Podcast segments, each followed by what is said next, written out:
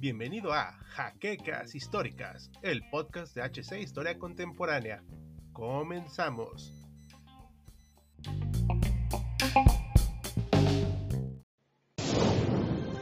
Bienvenidos a HC Historia Contemporánea, la página histórica por excelencia.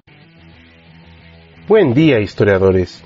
Una vez más nos encontramos sus compañeros Hal Jordan y Oslander para iniciar una nueva serie sobre la vida de otra marca de consolas de videojuegos. Y en esta ocasión tenemos el inicio de una que, con su consola debut, vino a cambiar la forma en que veíamos los videojuegos. Así es, hablamos del Xbox de Microsoft Studios. Acompáñanos en este episodio de Pixeles Históricos. En los años en que estuvo vigente este dispositivo vimos interesantes cambios y momentos para la humanidad, como el inicio de la guerra contra el terrorismo, la invasión de Afganistán e Irak y una muy problemática primera presidencia de George W. Bush. En temas más amables, vimos a Brasil ser pentacampeón del mundo con un Ronaldo Nazario incontrolable en Corea-Japón 2002. Así, también vimos las Olimpiadas de Atenas en 2004 y lamentablemente el fin de Sega como desarrollador de consolas en el lejano ya 2001. En medio de este ambiente crispado, la compañía de Bill Gates decidió lanzar una consola de videojuegos que buscó ganarse un lugar en el competido mercado del entretenimiento. ¿Lo logró? Bueno, veamos antes su desarrollo. Esta historia empieza en 1995 cuando un triunvirato de ingenieros a los que llamaban Beastie Boys, formados por Alex St. John, Erin Strom y Craig Eisler, redactaron un informe en el que se decían como que Sony dependía de los juegos que desarrollaban las third parties y por tanto, si alguien se los robaba, era posible hacerle mucho daño. En ese entonces se pensaba que el PC podría darle batalla al PlayStation y que serían claves los gráficos 3D.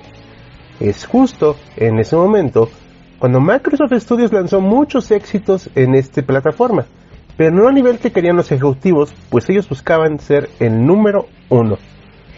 Sony además atacó a la PC directamente, hablando constantemente de que PS2 era la máquina multimedia más potente, que podría conectarse a Internet, navegar y hacer un montón de cosas en lo que suponía, de facto, la llegada de la era post-PC.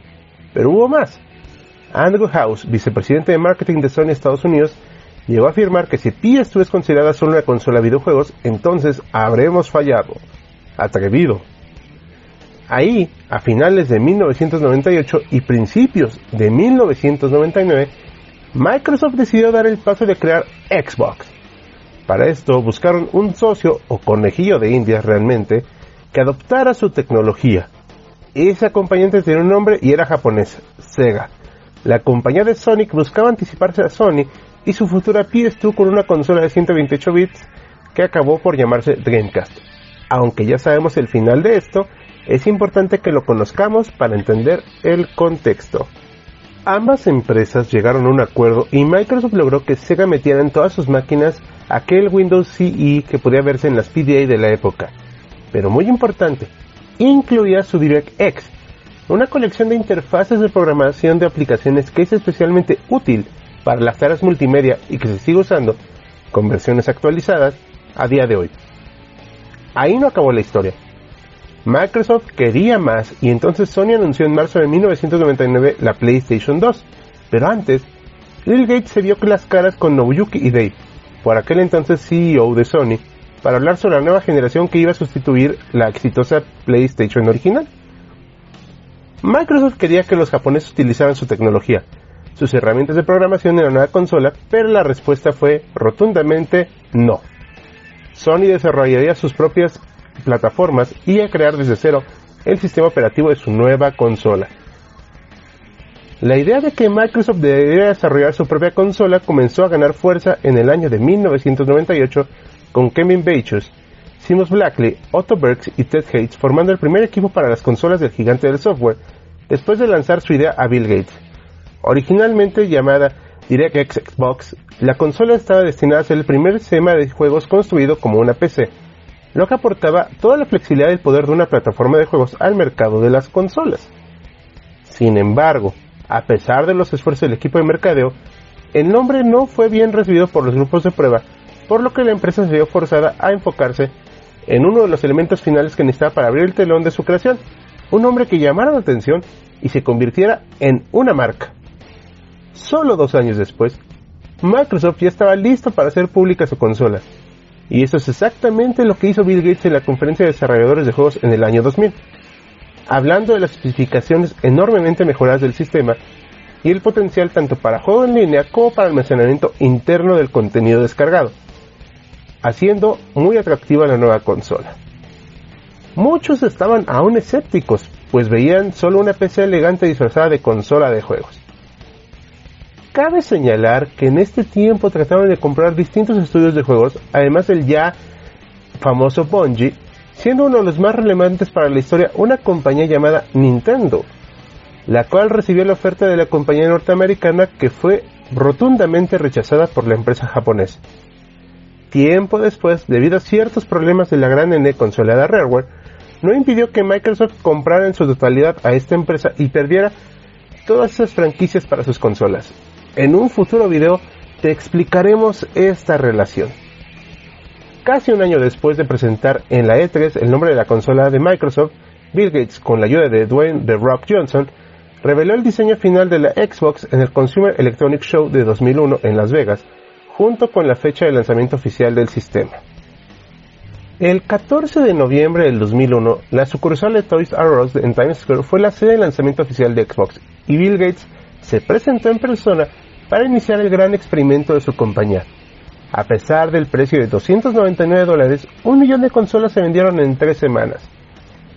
El ad killer del Xbox se volvió Halo, que ofreció un doble golpe por ser exclusivo para la consola y uno de los títulos más convincentes e innovadores del género de disparos en primera persona, marcando estándares en el género que llegan hasta nuestros días. Las ventas de este juego rompieron todos los récords anteriores, con más de un millón de copias del juego vendidas en los primeros meses de su lanzamiento. Las fechas de lanzamiento de Xbox en Japón, que fueron el 22 de febrero de 2002 y de Europa el 14 de marzo de 2002, pronto llegaron aunque bien podrían calificarse de fracaso, especialmente en la tierra nipona, donde apenas vendieron 123.000 consolas en su lanzamiento y a manera de spoiler, el fracaso del Xbox en esta región será una constante a través de su historia. Tal vez el logro más importante de la consola en ese tiempo haya sido colocar la marca, generar interés en un mercado muy dominado por las franquicias japonesas y mandar al Nintendo GameCube al tercer lugar al final de la guerra de los 128 bits aunque los costos de producción, mercado y distribución del Xbox sin duda fueron demasiado altos para su tiempo. Pero, ¿qué otras innovaciones trajo la consola? ¿Aún vale la pena jugar en ella? Pues veamos qué dice Oslander al respecto. Adelante. Como ya mencionamos anteriormente, su hardware estaba construido en una plataforma equivalente a la de una PC, y gracias a esto resaltó de gran manera respecto a sus competidores. La consola estaba construida en base a la arquitectura x86, misma que se emplea en las computadoras contemporáneas, por lo que su hardware era también muy similar al de un ordenador, pues contaba con un procesador de prestaciones similares al entonces muy poderoso Pentium 3, el cual corría a 733 MHz. El sistema hacía uso de 64 MB de memoria RAM. Para su chip gráfico contaba con una NV2A de Nvidia, cuyo rendimiento equivale a una GeForce 4 Titanium y sumado a todo este impresionante poder de cálculo para la época, tenía también un disco duro preinstalado de 8 GB de almacenamiento y 10 para las versiones más tardías, el cual se usaba para guardar partidas y por supuesto el sistema operativo, pero cuyo espacio lo volvió también en una máquina perfecta para la emulación, pues su poder bruto es capaz de emular la generación pasada de videoconsolas, incluso el Nintendo 64, una consola cuyo hardware era muy notorio para su tiempo. Lo más interesante de sus prestaciones es que además de dejar muy atrás a sus competidores en términos de poder, fue pionera en lo que son las consolas de nuestros días, pues las mismas encargan el desarrollo de sus componentes a productores de hardware establecidos como Nvidia, Intel y AMD, cuya tecnología está presente desde un Nintendo Switch hasta un PlayStation 5. Uno de los puntos cruciales en cualquier consola es su control, pues es la herramienta que acercará a los jugadores a los distintos escenarios que les esperan del otro lado de la pantalla. Hay controles icónicos como el de PlayStation, que se ha mantenido prácticamente igual en su fórmula base a través de sus cinco generaciones. Por otro lado, hay compañías como Nintendo que con cada nueva consola trae consigo un nuevo tipo de control, Y luego estaba Xbox, el cual se preocupó más por la comodidad que el cómo se veía. Y sí, estamos hablando del infame Duke o control bolillo para los amigos. El control original de la caja X.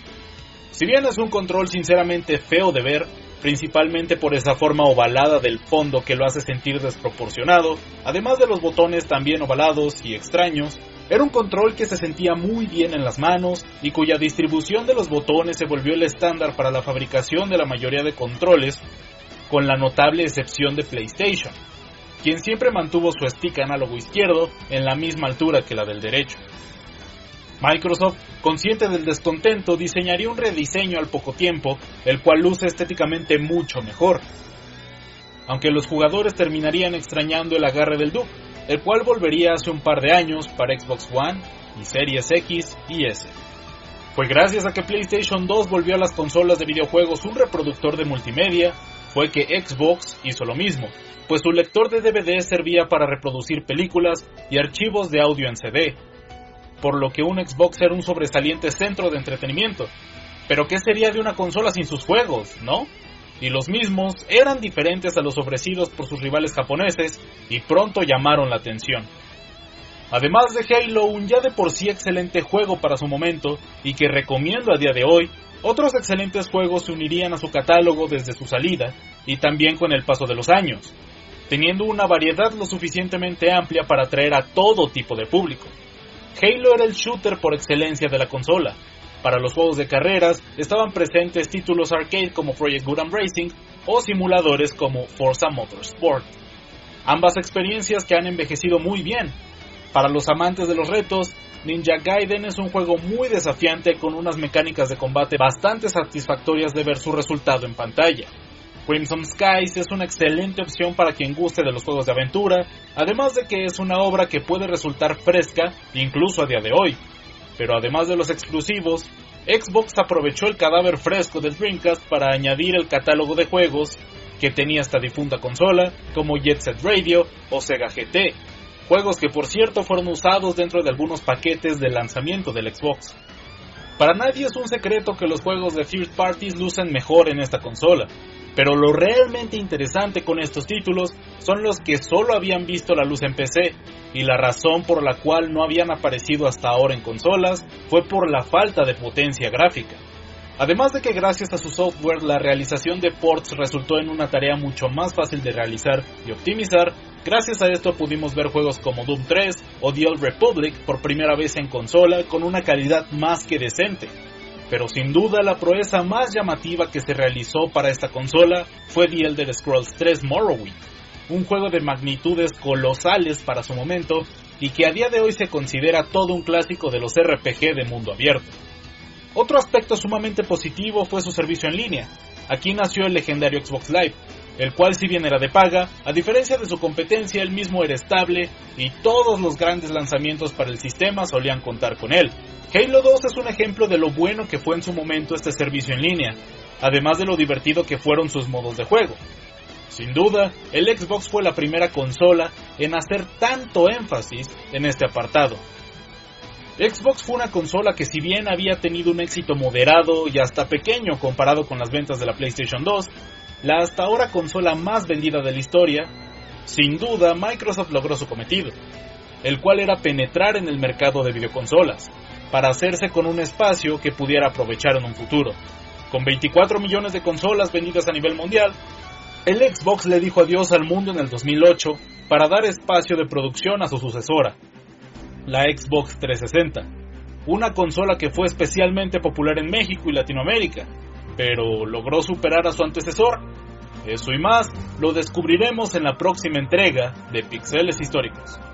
Sin nada más que añadir, nosotros somos Hal Jordan y de Auslanda despidiéndonos y pidiendo que en caso de que este material te haya gustado, no olvides compartirlo para que más personas puedan conocerlo. Como siempre, ya nos veremos en la próxima LAN Party.